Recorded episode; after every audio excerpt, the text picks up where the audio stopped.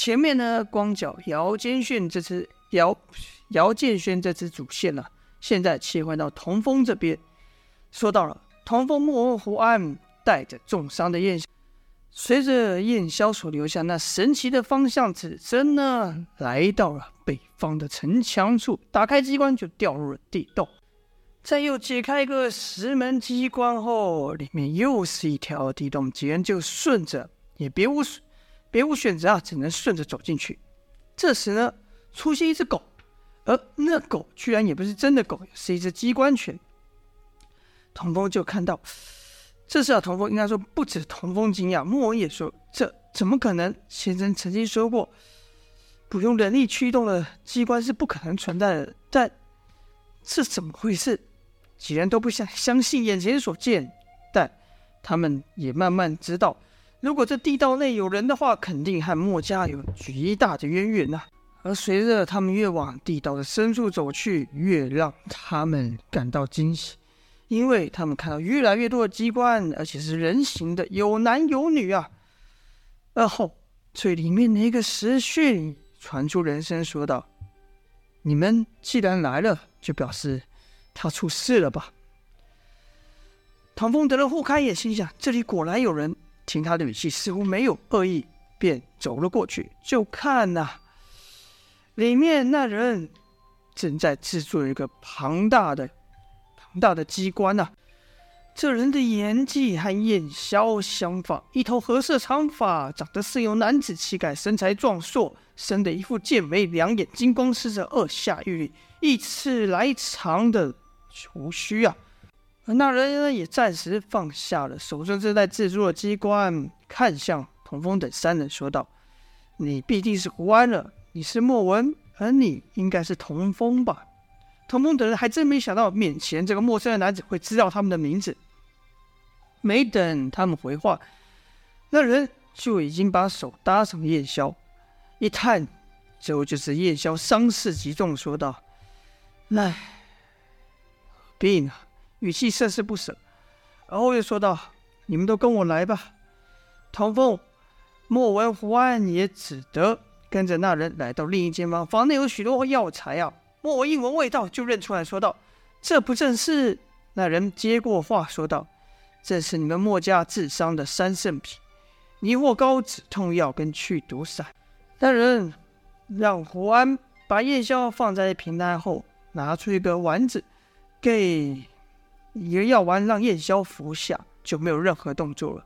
房内陷入一片沉寂啊！那人就这样一动不动的盯着燕萧。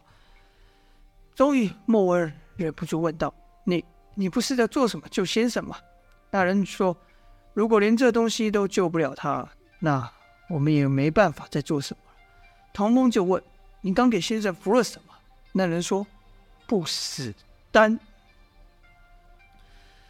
童风莫恩刚想问不死丹是什么的时候，就看胡安激动的对那人表达感谢之意。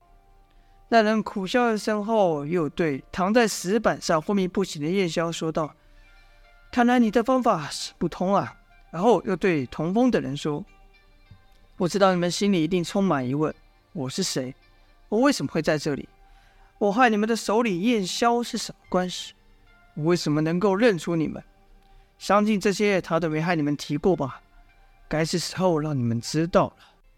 童风还是问道：“你你刚给先生服的不死丹是什么东西？”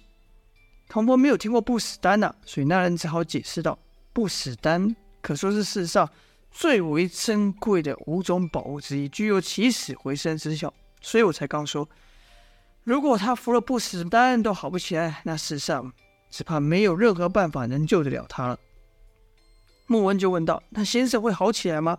那人说：“这我也不知道，毕竟这世上从没有人服过不死丹。”胡安贼首次询问：“你是谁？”那人点头回道：“我叫做向义。”就看胡安疑惑的眼神看着向那叫自称向义的人，向义微点头说道：“我想也是，你们并不知道我的存在。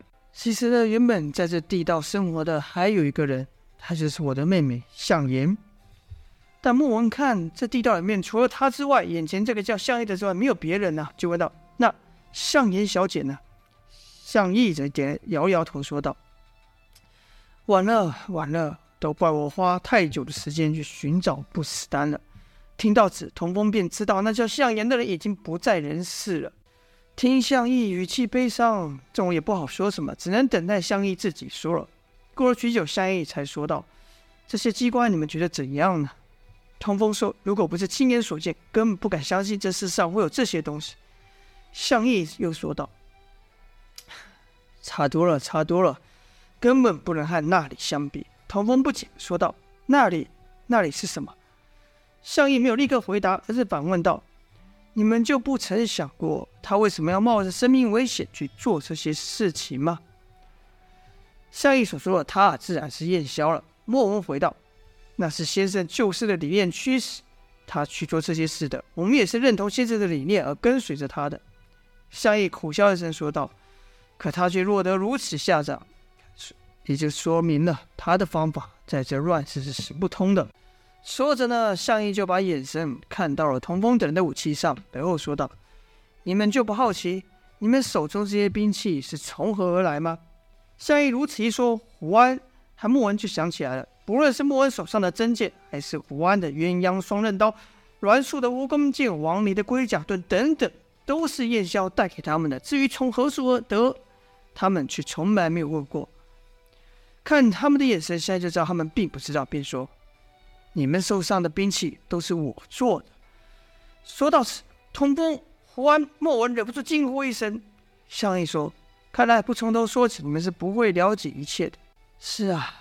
也该是时候让你们知道他为什么拼着性命要做这些事，还有你们所练的功夫。这时，童风、莫人几乎同时说道：“你是指擎天弓吗？”刚一说，向义伸手以极快的手法在三人身上拂了一下。由于向义所拂之处都是人体要穴，三人自然而然的生力抵抗。但向义出手太快，三人还没反应过来，就被向义给拍上。不禁心想。要是眼前这人是敌人，只怕刚才那一下我们就得重伤了。但向义是拂过众人，探众人的功力之后，并没有意要伤他们。然后向义就对童风说：“你年纪不大，却经历三次生死交关。哎呀，怎么这么不爱惜生命？”跟着又对莫文说：“这功夫你不练也罢。”最后看向胡安说道：“你跟着他出生入死，到现在还能活命，可以说是奇迹了。”听向义这么一说，童风就想起栾树也曾说道：每当自己面临生死关头时，体内就会爆出一股力量，便问道：“这擎天弓不是人人都可以修炼吗？”向义说：“人人都可以修炼不假，却不是人人都可以发挥这功夫的威力。每个人面临生死交关的反应都不一样，有些人会爆发出潜在的能量，有些人不会。擎天弓可说是接近死亡的武功。”每跨越一次生死关头，功力就会大幅的进步。这点，我想你们两个已经知道了。相义指的是童风和胡安了。多了一会，向义又继续说道：“想当初，我们为了保护自己，才练了这门擎天功，这接近死亡的武功啊！我的妹妹向颜也是因此而去世的。她应该有和你们说过，要练擎天功，非由前人损耗功力，开功传技难以练成吧？”莫文点头回道：“先生是有这么说过。”向义说：“那是为了人，为了避免让人练这门功夫，不断追求提升功力而去冒犯险所定下的，更可以说是在向燕死后我们所定下。”听向义每次提到向燕，都露出极为悲伤的表情。童风忍不住问道：“那笑颜小姐，莫非是为了练功而？”向义点了点头，说：“擎天弓开篇就提到，唯有超越死亡，才能获得真正的力量。”这是胡安比手势说道。但这擎天弓不是只有口诀吗？并没有什么记载啊。向义则回道：“因为那本死亡之书被我给毁了。你们说这事实是不是很矛盾？当初我们为了保护自己而学这门功夫，却因为这门功夫害死了自己。即便我们不愿意。”你必须把这擎天弓给传下去，因为你们需要力量，而我也帮你们打造了一把又一把的武器，让你们更一进一步的接近死亡。即便我知道这么做很可能会害你们丧命，就像他一样。说话时，项羽又把目光移向了燕萧。这时，莫文问道：“你和项燕小姐应该是兄妹嘛？但你们和先生呢？”项羽只说：“是，你说的没错，项燕是我的妹妹，我和她都是从那里逃出来的人，而和她的相遇又是另外一回事了。这次是项义第二次提到所谓那里的地那里了。”童风兵问道：“那里究竟是一个什么地方？”项羽说。那里是我听过最辉煌的地方，同时也是最残破的地方。我想，那应该已经不存于世了。几百年前，我们的祖先是这块中土大地上最强大的国家，他们的武器比任何人都还要厉害，制作的人偶还可以上战场杀敌，可以说拥有当世披靡、举世无双的力量。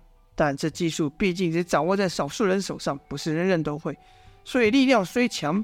但不够大。我们的祖先并不好战，可当你有了这样的能力的时候，就不是要不要的问题，而是你能不能的问题了。听到这里，童风不禁想到，当初他们在守卫吴城时，吴城的城主为怕燕萧夺取民心啊，而借故要把他们赶走。当时童风很不谅解，觉得自己被冤枉了。可燕萧却和他说：“这不是要不要的问题，而是能不能的问题。”就像项羽现在说的话一样，就听项羽继续说道：“当你拥有其他人没有的能力时，他们就会感到恐惧。而人们面对恐惧的方式，我想你们已经很清楚了。在一次会盟的时候，我的祖先遭到了攻击，遭到了伏击，敌人如潮水般涌进来，摧毁了我们的城市，摧毁了一切。攻击他们的是全部的诸侯国，不论他们以前是汉。”我们友好还是交恶的？事实上，我们的祖先不曾和他人交恶，但还是受到他们残忍的攻击。我们的祖先仰赖保护同胞的力量，这时变成了敌人所抢夺的目标。由于攻击的太过突然，我的祖先根本毫无防备，只能败退。眼看就要被再往后就要退出这中途大陆了，无可奈何之下，我的祖先才决定用这些力量来反击。这把敌人给打退，而后就在那边建立起一座牢不可破的堡垒。好了，本章的内容就说到这边了。又一位奇人出现，而且这位奇人武功极高，还会制作。夜宵曾和他们说过，不可能，就是不以人力操作自己会动的机械。那到底这个项羽？有什么样的故事呢？就待下回分晓了。好了，今天就说到这边，下播，感谢各位的收听。